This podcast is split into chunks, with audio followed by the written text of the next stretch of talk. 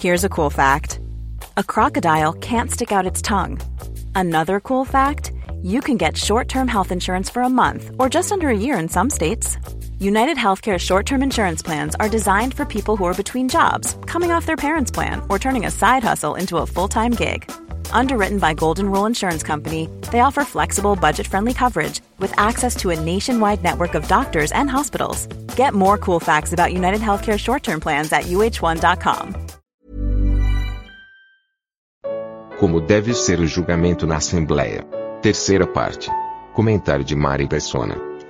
Mas então aqui nós temos que um julgamento que é feito na Assembleia e lá em 1 Coríntios capítulo 6, nós estamos vendo que Paulo fala que é um absurdo. É, seria o caso, pegando lá Mateus 18, né? Uh, seria o caso daquele primeiro que foi ofendido, já correr buscar um julgamento fora do círculo dos irmãos, o que seria errado.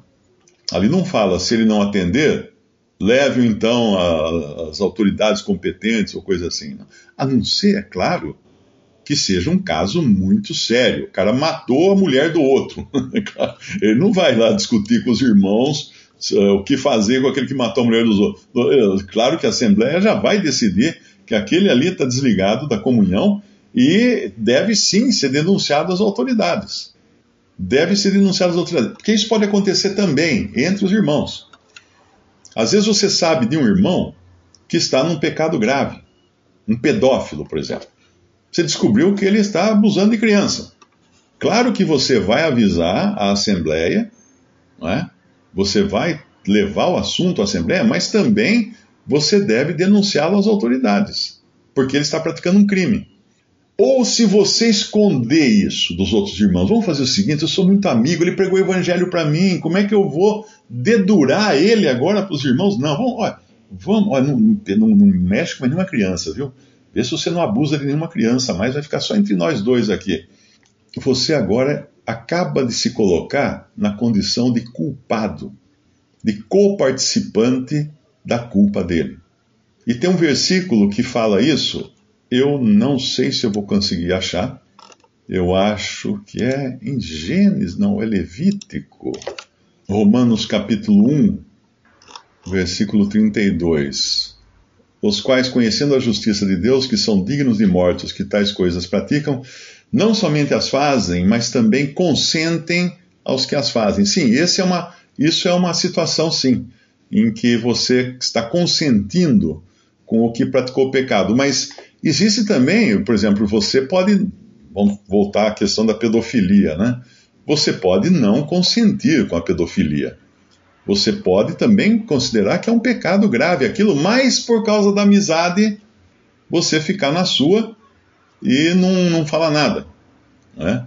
Uh, lá em 1 Timóteo tem um outro versículo também que fala um pouco disso, né? 1 Timóteo 5, versículo, versículo 22. A ninguém imponhas precipitadamente as mãos, nem participes dos pecados alheios Conserva-te a ti mesmo puro. Isso tem também o seu sentido aqui, que se você aprova um irmão, nessa aprovação vem no pacote e vem também, se caso ele, tem, ele seja uma pessoa uh, digna de, de, ser, de ser julgado até pela justiça comum, você está se fazendo cúmplice do pecado dele. Mas eu acho que tem mais uma passagem, mas é no Antigo Testamento, que é daquele que oculta que oculta o pecado. No Antigo Testamento tinha um versículo, mas era é uma passagem assim: se você ouviu alguém maldizer, uh, se você ouviu a, maldição, alguma coisa assim, e você não denunciar isso, né?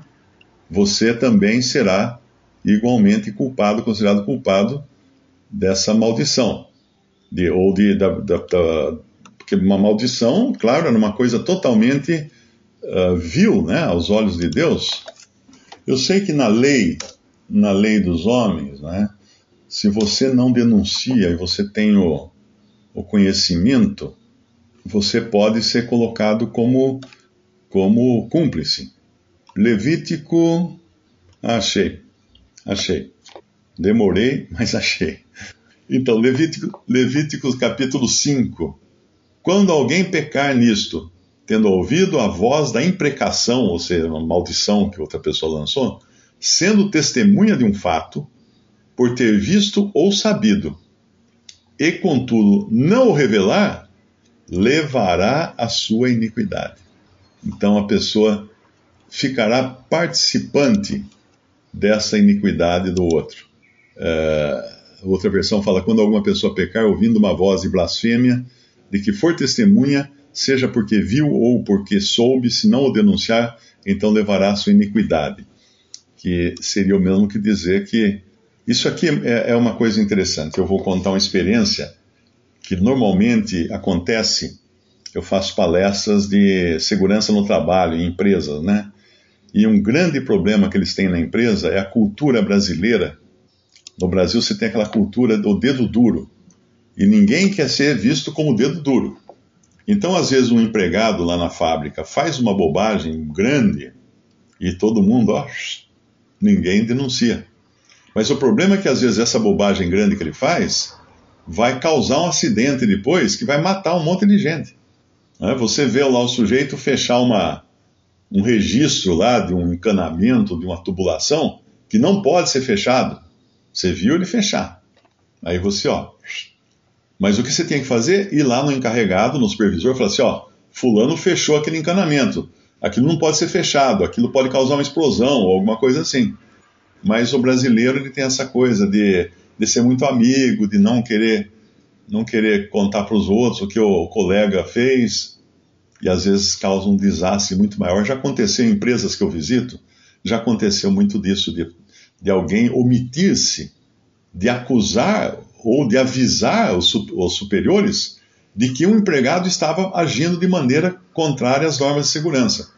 E aí aquilo resultou num acidente. Então a culpa é do, do, do que fez o erro e a culpa é do que viu o erro e não denunciou o erro todos aí ficam culpados. Então, por isso que é muito importante, quando existe algum pecado grave na Assembleia, que isso seja levado aos irmãos. Né? Quando, quando tá vendo duas ou três testemunhas, vamos lá conversar com a pessoa que pecou, é isso mesmo que aconteceu, isso seja apresentado na Assembleia, e vai, a Assembleia vai tomar, tomar providências. Agora, se for um, um pecado de repercussões ou que, tem, que, tem, é, que seja crime perante a lei, ele deve ser denunciado. Tem, tem uma assembleia nos Estados Unidos que tinha um irmão lá, um, um homem, né, já de uma certa idade, que era muito amoroso com as crianças, trazia doce para as crianças, todo mundo achava assim, nossa, que lindo, pegava a criança no colo, abraçava, beijava, e dava doce, e dava não sei o que e tal. Um belo dia, o cara desaparece das reuniões, cadê ele? Foram saber, está preso. Está preso até hoje, por pedofilia. Ninguém tem notícia de que ele tenha abusado de alguma criança nas reuniões. Mas na vizinhança onde ele morava, ele fazia isso. E foi preso e tirado de circulação. E nos Estados Unidos tem um, tem um mapa, né? Você tem um site, você pode acessar até na internet. Tem um site que todas as pessoas que cometem crime sexual, elas ficam marcadas, mesmo que ela cumpra a pena, a casa dela fica marcada nesse mapa. Por que isso? Porque uma pessoa que vai comprar um terreno, vai comprar uma casa, consulta antes esse mapa para saber se na, na vizinhança tem algum pedófilo. Mesmo que o cara tenha cumprido pena, nunca mais desaparece aquilo da, da, do prontuário dele, porque é considerado um crime que a pessoa é reincidente, ela não consegue se controlar, ela vai praticar de novo. Então as pessoas não. As, o valor dos imóveis em volta da casa dele despencam. Olha que interessante isso daí.